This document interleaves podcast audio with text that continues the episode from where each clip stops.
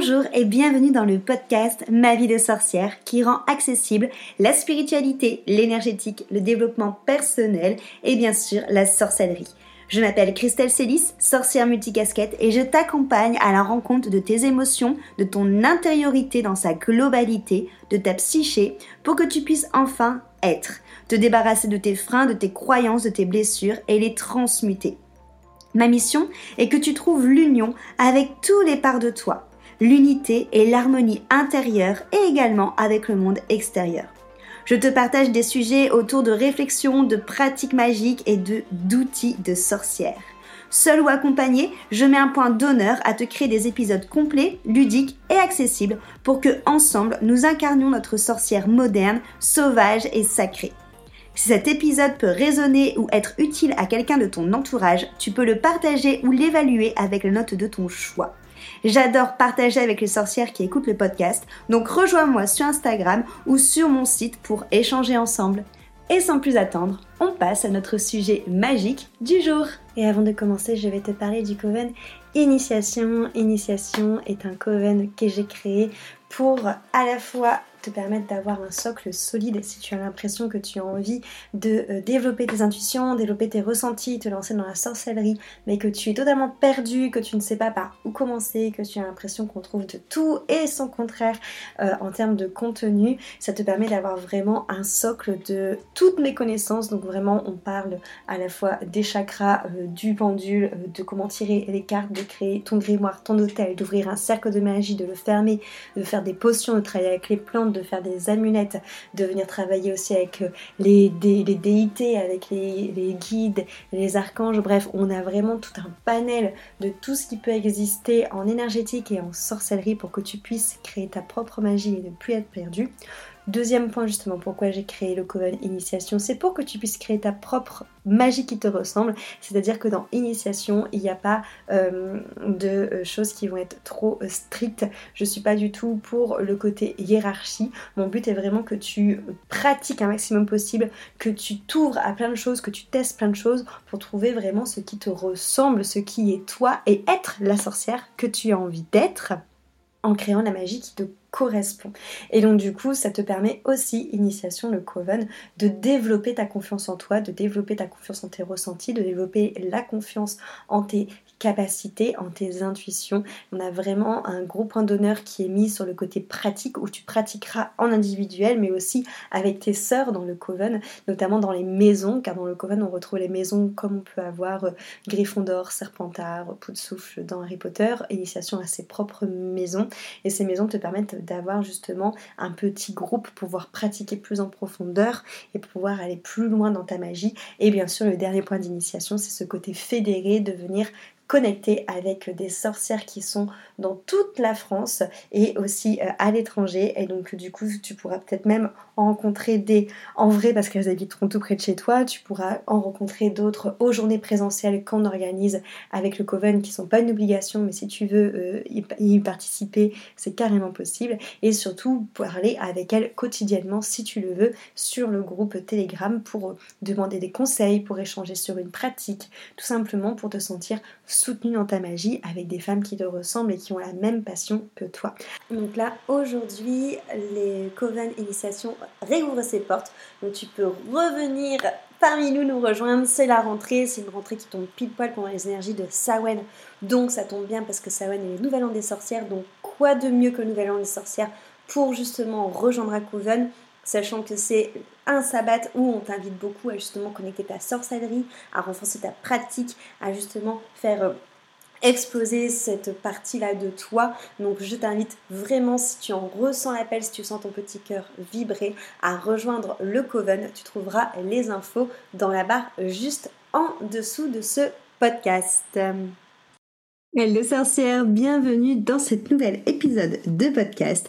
Je suis Christelle Célis et je te retrouve aujourd'hui autour de mon micro enchantée pour pouvoir te parler des différentes déesses qu'on va retrouver dans les énergies de Sawen. Sawen, c'est mon sabbat préféré. D'ailleurs, je t'invite, si ça t'intéresse, à aller voir l'atelier gratuit que j'ai donné sur ce sabbat pour comment le célébrer, comment l'honorer lorsqu'on est une sorcière moderne. Tu peux retrouver ça sur ma chaîne YouTube Christelle Célis, ma vie de sorcière.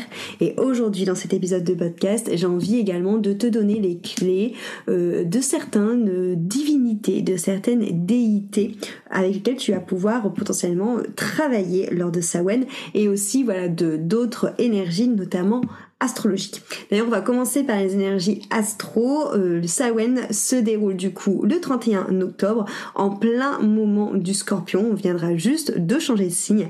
L'énergie du scorpion, c'est un signe, scorpion un signe d'eau, donc un signe qui est relié vraiment aux euh, intuitions mais c'est pas n'importe quel signe d'eau, c'est le signe d'eau qui va être vraiment au plus profond des océans, au plus profond de la mer, vraiment dans le côté très euh, eau profonde, très noir, sous je ne sais combien euh, que de hauteur de profondeur pour pouvoir creuser, creuser toutes les choses que tu as cachées, que tu as justement mis dans cette vase, que tu as mis sous le tapis, toutes les choses que tu considères étant euh, moches. Et le scorpion, c'est il va venir avec ses petites pinces racler le fond pour justement que toute cette merde remonte à la surface dans le but de les transformer. C'est vraiment ce signe justement qui va avec son dard là où tu n'as pas envie qu'il pique, piquer euh, ce que tu as mis moult à cacher dans le but de le mettre en lumière pour que tu justement les transformes comme un phénix mourrait pour renaître de ses cendres. C'est vraiment ça que cherche le scorpion, c'est ce pouvoir de transformation. Donc il est vraiment dans cette énergie d'observation, d'aller montrer du doigt euh, ce qui euh, n'est pas cohérent, ce qui n'est pas juste, dans le but de que tu puisses grandir, que tu puisses te transformer. Donc c'est un signe souvent qui met en effet pas forcément à l'aise, mais en fait c'est un signe qui t'invite simplement à t'introspecter. Donc quand on rentre dans la période du scorpion comme aujourd'hui, l'idée c'est d'aller voir justement ce qui se passe dans ton invisible à l'intérieur de toi. Qu'est-ce que tu as caché sous le tapis? Qu'est-ce que le scorpion refait remonter à la surface, quelles sont ces énergies de renaissance, donc qu'est-ce que tu dois laisser tomber, qu'est-ce que tu dois laisser mourir pour pouvoir renaître à la lumière? Donc voilà un peu les énergies du scorpion, c'est vraiment euh, cette euh, énergie qui est reliée au, euh, au côté intense, au côté profond, au côté transformation. Il y a un petit côté aussi euh, un peu soit tout noir, soit tout blanc. Tu vois très extrême dans le scorpion. C'est un signe d'énergie plutôt yang, d'énergie plutôt masculine, qui est euh, gouverné par Mars en, astrologie Jyotish, donc en astrologie indienne, et qui est gouverné par Pluton en astrologie occidentale. Donc vraiment cette énergie de euh, on n'a pas le temps, on est là pour détruire, pour transformer et pour renaître. Et tu verras que c'est des traits de caractère qu'on retrouve avec euh, les euh, déités que tu peux justement honorer au moment de Sawen. Et c'est aussi en lien avec l'arcane qui va être associé justement à ce sabbat de Sawen qui est l'arcade de la mort, qui signifie également le renouveau et le, le fait de renaître, donc de mourir, de laisser une part de nous partir, laisser part de nous bah, s'en aller mourir pour renaître à la lumière. Quelque chose qu'on observe aussi énormément dans la nature avec les arbres justement qui laissent mourir leurs feuilles, qui laissent partir leurs feuilles pour ensuite renaître. Donc tu vois, c'est vraiment cette notion en fait de cycle de vie. C'est finalement quelque part honorer la mort, mais pas parce que c'est la mort, parce qu'en fait ça fait partie du cycle de vie, ça fait partie de la roue et ça fait partie surtout de la renaissance qu'il y aura derrière. Et c'est vraiment cette notion de renouveau, donc de nouvelle chance quelque part. Et c'est aussi quelque chose qui peut être très joyeux. Donc en restant dans ces énergies-là, je vais d'abord euh, te parler de la reine de l'hiver, de la Keleash. Keleash, c'est aussi celle qu'on appelle la vieille sorcière. On va beaucoup la retrouver notamment euh, vraiment en décembre, mais j'ai envie aussi de t'en parler aujourd'hui parce que c'est souvent euh, la nuit de, de Sawen en frappant le sol de son marteau magique qu'elle commence à faire apparaître cette ambiance un peu hivernale. C'est pour ça aussi que Sawen est la porte, comme on dit, euh, de la période sombre parce qu'en fait, cette, reine de l'hiver commence à ce moment-là à euh, s'étendre, à euh, faire euh, en sorte que le froid, les vents du nord, la neige progressivement commence à prendre le chemin pour arriver de plus en plus à nous pour après ben, décembre, janvier. Et souvent, cette reine de l'hiver, elle reste jusque Beltane en gros. Beltane ou Imbolc, ça dépend. ça dépend de comment elle a travaillé, de comment elle est, elle est euh, fatiguée, je dirais, parce que on va avoir une sorte de, euh, c'est pas une sorte de dualité, mais une sorte de rencontre entre Brigide et euh, euh, dans le sens où Brigitte, c'est vraiment le visage de la jeune femme qui est plutôt associée en effet au renouveau, à la période euh, lumineuse, à ce côté justement euh, alors que Kalayash, elle est plus associée à la période sombre, à la période de l'hiver, au côté vieillesse. Alors certaines personnes disent que c'est la même la même déité, mais qui a deux visages différents. D'autres versions, c'est aussi tout simplement que Kleach était jalouse de la beauté euh, de, de qui était euh, qui était fraîche, qui était vraiment associée à cette notion de de, renouveau. Il s'avère que le fils de Kleach tombe amoureux de Brigide et que du coup de là naît une guerre entre les entre les deux femmes euh, et que c'est justement au moment où euh, est fatiguée de se battre contre Brigide qu'elle dépose les armes pour laisser place à Brigide et pour laisser place du coup au printemps et à l'été. Et euh, si je te parle de, de c'est parce que pour moi ça fait vachement référence au mythe de Perséphone. Perséphone que euh, moi personnellement j'aime beaucoup beaucoup beaucoup, beaucoup cette déesse. Je ne sais pas pourquoi, mais je l'ai toujours aimée parce que je me souviens que quand on était au, collège et qu'on, euh, euh, au collège pas du tout, au lycée, et que j'étudiais euh, les métamorphoses d'Ovide, on a parlé de Perséphone et d'Hadès et c'est vraiment une déesse moi que j'affectionne particulièrement et c'est un peu le même principe dans le sens où Perséphone aussi appelée Proserpine elle se fait enlever par Hadès et euh, elle finit par tomber amoureuse de, de Hades. On est quand même sur un petit syndrome de Stockholm, hein, euh, ne l'oublions pas, mais bon bref. elle finit par tomber amoureuse de Hades. Et au moment en fait où elle a euh, potentiellement, elle peut quitter les enfers pour retrouver sa mère Déméter, qui est une déesse du coup qui est, qui vit dans le monde, je dirais, euh, qui n'est pas dans le monde des morts, hein, qui est euh, qui est dans le monde dans le monde d'en haut. Et ben finalement, Perséphone étant tombée amoureuse d'Hadès, ne sait pas choisir entre revenir dans le monde d'en haut et être avec sa mère, ou rester dans le monde d'en bas et euh, être avec son mari. Et du coup, elle décide de faire à peu près six mois, six mois avec les deux, donc décider de passer six mois dans le monde d'en haut avec sa maman, et ensuite de passer six mois dans le monde d'en bas, donc aux enfers, avec donc son mari Hadès. Euh, Déméter, c'est la déesse, donc c'est la mère de Perséphone, c'est la déesse qui avait en charge les saisons jusqu'à présent. Et en fait, au moment où euh, Perséphone décide euh, bah, de euh, faire six mois, six mois, c'est là où justement on dit que naît les saisons de printemps, été et d'automne, hiver. En fait, lorsque Perséphone Proserpine, de son autre nom, décide de rejoindre sa mère dans le monde d'en haut, là Déméter du coup revit et contente de retrouver sa fille et du coup la nature reprend euh, se regorge de vie et refait surface. On est donc au printemps et en été. Et au moment où Perséphone décide de retourner dans les six mois qui suivent voir son euh, mari, euh, donc Hadès, en enfer, la Déméter du coup se meurtrit de chagrin. Donc la nature meurt et on retrouve du coup l'automne et l'hiver. Donc c'est aussi un moment où on peut honorer Perséphone parce que là on arrive vraiment dans cette notion, bah, encore une fois, de de pont entre période sombre, période de période lumineuse, de pont entre le monde visible et le monde invisible, de pont justement avec les défunts. Donc voilà, on se rapproche un peu plus du royaume de Perséphone. C'est aussi le moment où, comme je l'ai dit, bah, avec euh, la, reine de l'hiver, où on sent vraiment peut-être déjà l'automne qui était déjà là avec Mabon, mais qui prend encore plus euh, son pouvoir, on va dire, sur la nature avec Sawen. Donc vraiment cette notion de bah, des jours qui raccourcissent du froid qui commence à arriver, de la période sombre, de Déméter du coup qui commence à pleurer sa fille. Donc Perséphone est aussi une déesse que tu peux euh, que tu peux honorer,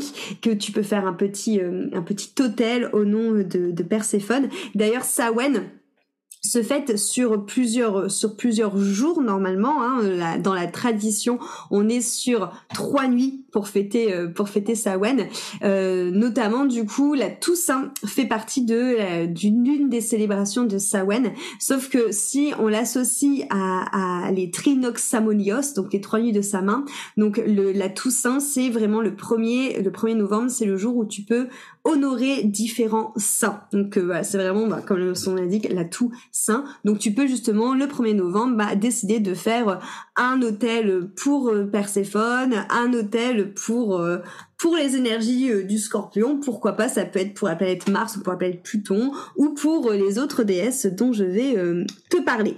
on a également du coup Morrigan qui est la reine de la mort. Alors Morrigan, elle, elle fait partie de tout ce qui est culte celtique au niveau du coup de, de l'Irlande. C'est une déesse qui va être associée en effet à la, à la mort, qui va être associée à la guerre, à la, à la magie, à la C'est une divinité qui est euh, assez complexe et, euh, et énigmatique parce qu'elle va avoir trois visages, trois avatars, trois euh, représentations, trois aspects, t'appelles ça euh, comme tu veux. Donc ces trois représentations, on a euh, sous Anan.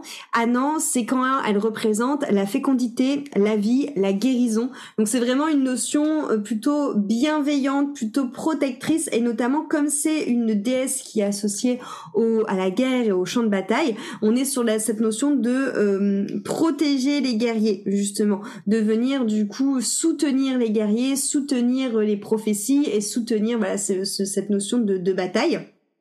On a Macha où là Morrigan est plutôt sous l'aspect d'une force brute, euh, d'une force justement de, de, vengeance, où elle est encore une fois dans cette notion de protection des guerriers, mais plus dans une notion de fureur au niveau du combat. D'ailleurs, il faut savoir que Morrigan est beaucoup représenté par, en termes d'animal, par des corneilles ou par des corbeaux, et c'est de là notamment que vient euh, la croyance que lorsqu'on voit une corneille ou un corbeau, ça peut être un usage funestre. Tu vois si le corbeau, la corneille, corneille euh, vole au-dessus de quelqu'un. Et la dernière avatar, la dernière représentation de Morrigan, c'est Nemen. Nemen, c'est la, la côté un peu plus sombre de Morrigan, qui va être vachement associé à cette notion euh, de terreur, de mort, de, de destruction. Il y a tout un côté, euh, notamment à Morrigan, qui va être aussi vachement à relier à cette à cette notion de de, de mort et de vengeance et euh, de dernier souffle et c'est cette notion là de Nemen qui inspire à la fois la peur, l'effroi et qui est vraiment cette notion toujours avec les guerriers mais de guerre sanglante. Donc voilà, c'est vraiment elle est vraiment vue comme une déesse de transformation qui est capable de changer comme tu vois de forme à volonté, euh, d'incarner plusieurs euh, plusieurs formes, je dirais, de, de guerre, plusieurs formes de combat, plusieurs formes sur un champ de bataille. Euh, au-delà du fait que elle est représentée par le corneille, la corneille et le corbeau, qui est aussi cet usage euh, funestre, il faut pas oublier aussi que le corbeau est aussi vraiment, euh, d'un côté chamanique, un animal qui est considéré comme étant un messager entre le monde des vivants et le monde des morts, et que du coup par ça c'est aussi un animal qui représente énormément la magie.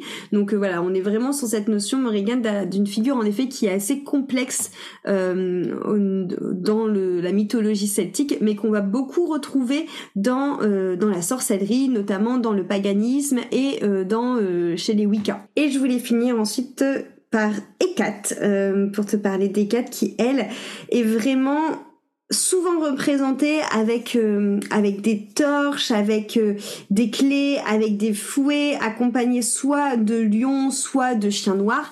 Et Kat, c'est une déesse qu'on va associer euh, à Samhain parce que elle est la patronne des sorcières et elle est associée à la magie et elle a aussi tout un côté qui va être associé à la lune. Alors il faut savoir qu'en fait Hécate est aussi très complexe euh, comme euh, comme déesse, donc elle, fait plus partie euh, de du panthéon grec.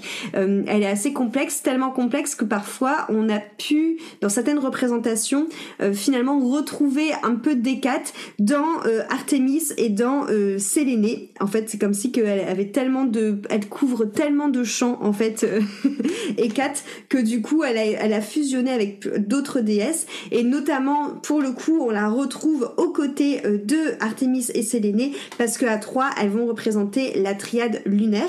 Donc notamment elle et Kat représentent la nouvelle lune, tandis que Artemis elle représente la lune croissante et que Séléné elle représente la pleine lune. Donc Hécate elle est vraiment déjà dans cette notion de, reine des sorcières.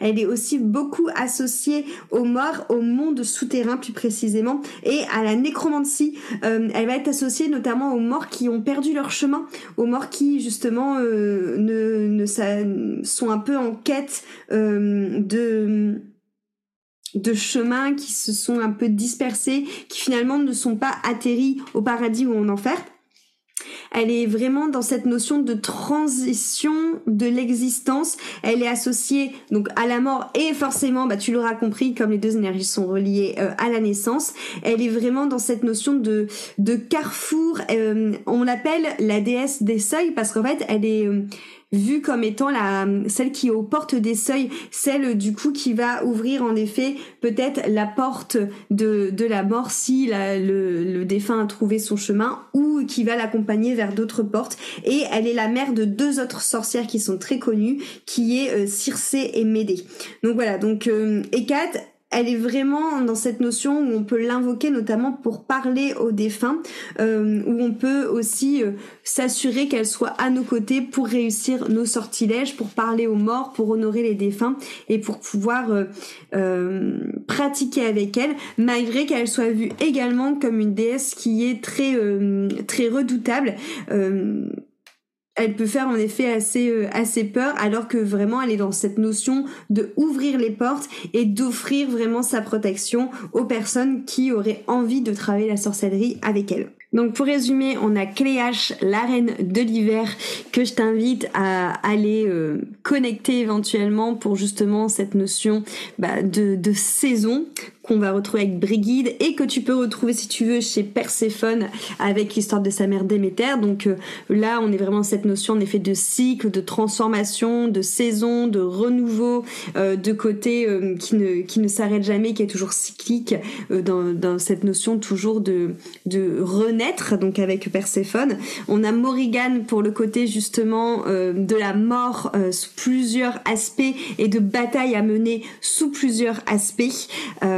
Et on va ensuite finir avec Hécate pour cette notion de reine des sorcières, de magie, euh, où on va aussi euh, pouvoir travailler avec nos défunts. Et je voulais juste finir aussi, alors là on n'est pas sur une déité, mais on est sur un animal que moi j'ai énormément dans mon jardin, que je vois tout le temps là à travers la fenêtre par laquelle je regarde lorsque, lorsque je te parle. C'est le G, c'est un oiseau moi que je trouve magnifique qui fait partie justement de la famille aussi hein, des, corbeaux, des pies et des corneilles. Euh, le G c'est un animal qu'on revoit beaucoup au moment d'octobre, là clairement je le vois, et euh, c'est un oiseau qui a été euh, comment je vais dire qui a été félicité par les fées. Dans le mythe qui appartient au G, en fait le G c'est un oiseau qui est capable de reproduire tous les chants des oiseaux, qui est le guetteur de la forêt, et en fait, il peut reproduire tous les chants des oiseaux pour pouvoir justement donner l'alerte lorsque quelqu'un franchit le seuil Petit clin d'œil à Kat, qui est du coup la déesse des seuils, comme je te l'ai dit. Lorsque quelqu'un franchit le sol de la forêt, le jet donne l'alerte en fait en euh, à tous les autres oiseaux avec différents sons. Donc c'est pour ça que parfois tu peux peut-être avoir l'impression, je sais pas moi, d'entendre euh, un merle et qu'en fait c'est un jet, enfin peu importe. Et donc ce pouvoir lui a été dans le mythe accordé par les fées parce que ça serait des un jet qui aurait protégé les fées des griffes d'un dragon, euh, tout simplement parce que les fées avaient envie de, de murs qui se trouvait dans un mûrier, mûrier qui était en train de protéger un dragon qui s'était caché derrière et qui n'attendait que ça pour pouvoir attaquer les fées. Et c'est les G du coup qui ont signalé le danger euh, aux fées. Et pour du coup euh, remercier euh, cette, ce sauveur, les, les, les fées ont fait don au G de plusieurs, de plusieurs champs et aussi de plusieurs voilages colorés parce que sur les G on voit à la fois du beige, du noir, du bleu azur euh, du blanc. Et d'ailleurs, on peut se rendre compte qu'il a une sorte de petite euh, couronne de, plumes sur la tête qui, voilà, encore une fois, montre qu'il a été euh, couronné par les fées pour son acte héroïque de les avoir sauvés. Voilà, j'espère que ce podcast t'aura plu, qui t'aura fait euh, un peu voyager parmi euh, toutes les énergies, euh, toutes les déités et du coup bah aussi le G qu'on peut retrouver au moment de, de Samhain. Si tu as envie d'aller plus loin, de connecter justement les déités, de célébrer les sabbats, de pratiquer ta propre magie, de faire des rituels, d'aller plus loin aussi dans les connaissances de tout ça et de trouver la magie qui te correspond, le Coven Initiation réouvre ses portes tu peux nous rejoindre toute cette semaine. Euh, je te mets les infos dans la barre du coup euh, qui suit euh, ce podcast. Le but d'initiation, c'est vraiment que tu puisses trouver ta propre magie, que tu ne sois plus perdu dans le flot d'infos et que tu puisses à la fois apprendre et à la fois pratiquer énormément de choses différentes dans le but de trouver la magie qui te correspond à toi parce qu'on est tous unique, on a toute une sensibilité, une magie qui est unique et j'ai vraiment envie que tu puisses tout simplement trouver ton authenticité, ta manière d'être une sorcière et pouvoir l'incarner et oser pleinement l'être. Et c'est ça que permet Initiation tout en rencontrant bien sûr la communauté des sorcières qui est juste, c'est moi, Initiation aujourd'hui ça a un an du coup euh, et je suis tellement fière de cette communauté où il y a énormément d'amour, énormément de soutien, énormément de sororité. Et rien que pour ça déjà, faire partie d'une communauté où tu as des femmes qui te ressemblent et avec qui tu peux pratiquer et être pleinement toi-même, bah franchement, je te souhaite rien que pour ça de nous rejoindre. Je te mets toutes les infos dans la liste, euh, juste en dessous. Euh, si jamais tu as des questions, je serais ravie d'échanger avec toi. Et j'espère que cet épisode t'a plu. Merci pour ton écoute. Merci d'être arrivé au bout de cet épisode. J'espère qu'il t'a plu. Si c'est le cas, je t'invite à noter cet épisode ou alors à le même le partager à quelqu'un qui ça pourrait être utile. Et si tu aimes mon contenu, tu peux trouver énormément d'épisodes sur ma chaîne Ma vie de sorcière. Tu peux retrouver plus de 150 épisodes pour ne louper aucun prochain épisode. Et te suffit aussi de t'abonner à cette chaîne de podcast sur l'application d'écoute que tu es en train d'utiliser là maintenant. Merci beaucoup pour ton soutien. Encore une fois, n'hésite pas à partager, commenter et noter cet épisode de la note de ton choix. Et à la semaine prochaine pour un nouvel épisode.